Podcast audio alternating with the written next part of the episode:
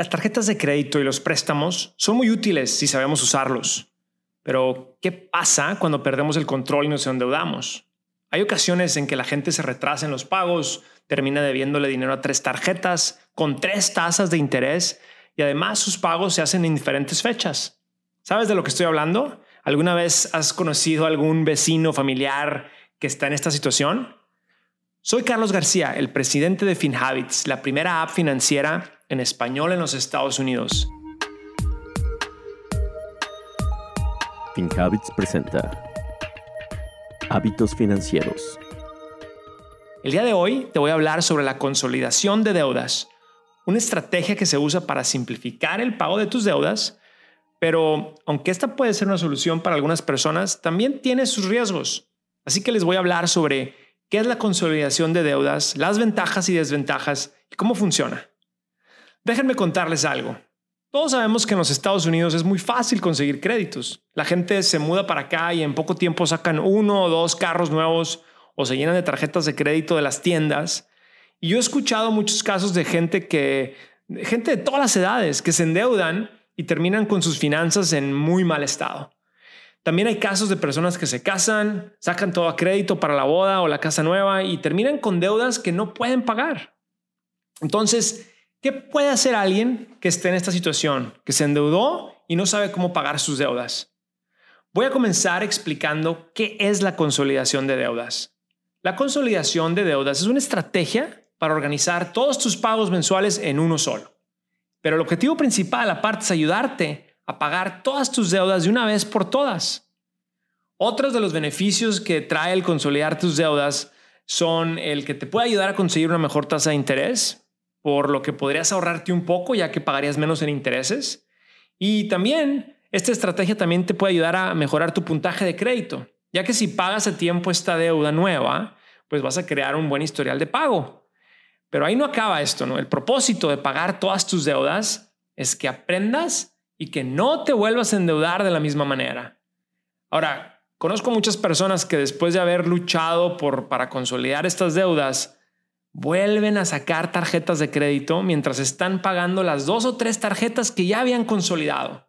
Y luego vienen y me dicen que esto de consolidar deuda no funciona. Entonces, la mejor forma de evitar endeudarte es tener un presupuesto que te ayude a controlar tus gastos mensuales y después tener un fondo de emergencia de por lo menos mil dólares. Y así con este fondo no tienes que abrir una tarjeta de crédito nueva en caso de que caigas en una emergencia. Hay muchos tipos de consolidación de deudas, pero hoy te voy a hablar de los más frecuentes. Em, primero está el consolidar tus deudas con un préstamo personal. También puedes consolidar sacando una tarjeta de crédito nueva. También puedes sacar un préstamo sobre el capital de tu vivienda, un home equity loan. También otra opción es ir con una agencia que te ayuda y te asesora en cómo ir mejorando tu deuda. Todas estas opciones son muy importantes y son muy buenas, pero hay que entender los términos.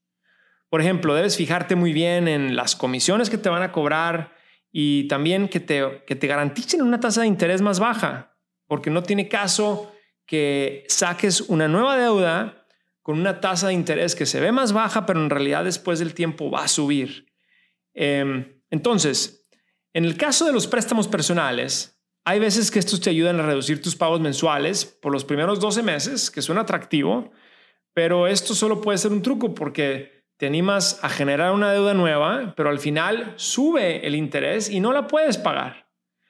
Si decides ir con una compañía de consolidación de créditos, tienes que buscar una que sea confiable y que no use trucos. Hay compañías que te cobran una comisión muy grande al inicio o te cobran una comisión al hacer la transferencia de deuda hay otras compañías, como hablaba, que te ofrecen un interés del 0% al empezar, pero después de un año ese interés se dispara y tienes al final una deuda más cara de lo que tenías antes. Entonces, mucho ojo con esto.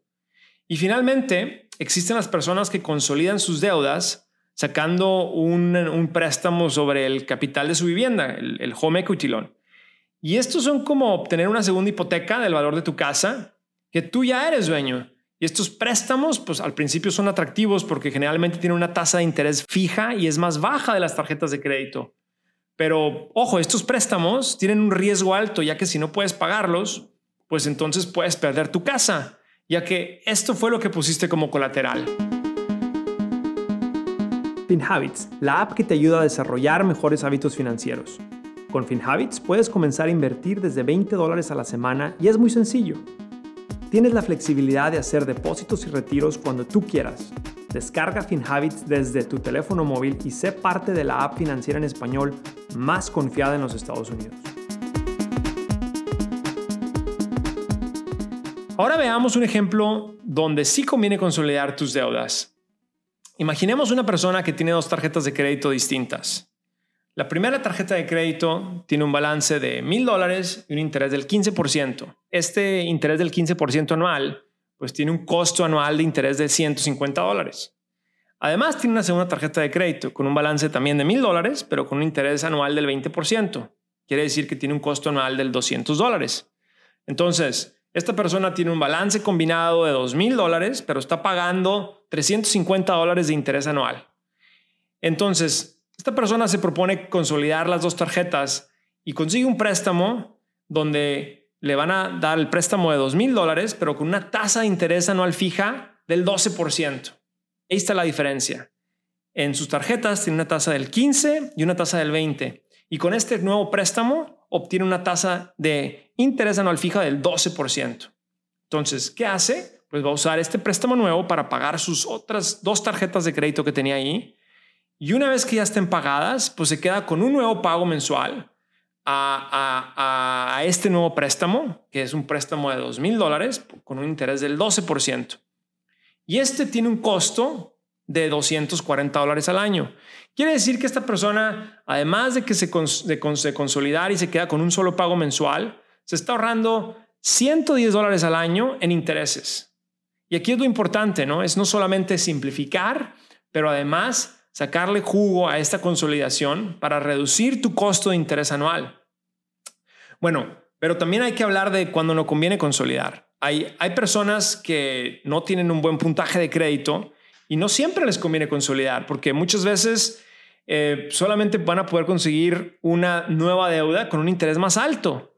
O a lo mejor pueden ofrecerles un plan de pago que se suene como que es más bajo mes a mes, pero al final del, del día es un plan de pago de más años. Terminas tú pagando más en la deuda simplemente por estas dos cosas que no te diste cuenta. O te aumentaron el interés o te extendieron el plazo de la deuda. Entonces hay que tener en cuenta que si tu puntaje de crédito no es muy alto, esto va a ser más difícil. Nosotros en FinHabits nos enfocamos mucho en ayudarte a mejorar tus hábitos financieros y por eso también en el app de FinHabits creamos una nueva clase que te ayuda a mejorar tu puntaje de crédito.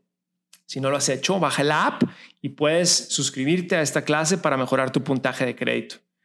Entonces, si estás considerando consolidar tus deudas, considera mucho las cuotas y la tasa de interés que te ofrecen y el plazo de esa tasa de interés.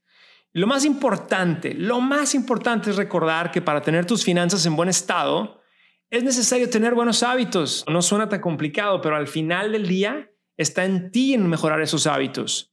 Y aquí me refiero es, primero, pues no hay que gastar más de lo que ganas.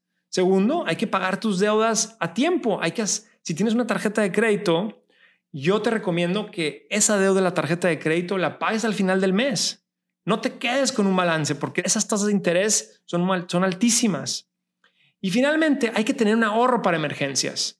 ¿Por qué? Porque sabemos que las emergencias suceden cuando menos lo esperamos y por eso hay, que tener este ahorro para emergencias. Entonces, sin estos hábitos, pues corremos el riesgo de, de seguir acumulando más deuda, aún si consolidamos estas deudas. Y eso no es lo que queremos. Entonces, ojo, el consolidar las deudas es un paso, pero aquí el paso más importante es cambiar tus hábitos financieros, mejorar esos hábitos financieros y así poder tener pues libertad financiera. Gracias por acompañarnos en este episodio de Hábitos Financieros. Soy Carlos García de FinHabits. Este podcast es producido por FinHabits Inc., Giovanni Escalera en producción y edición, Adal Gutiérrez en guion. Recuerden que este podcast es para efectos de información y no constituye una solicitud o recomendación para comprar o vender activos. Los servicios de asesoría financiera de FinHabits solamente se proporcionan a los clientes a través de la app o el servicio online. El rendimiento de las inversiones no está garantizado y los resultados pasados no son garantía de resultados futuros.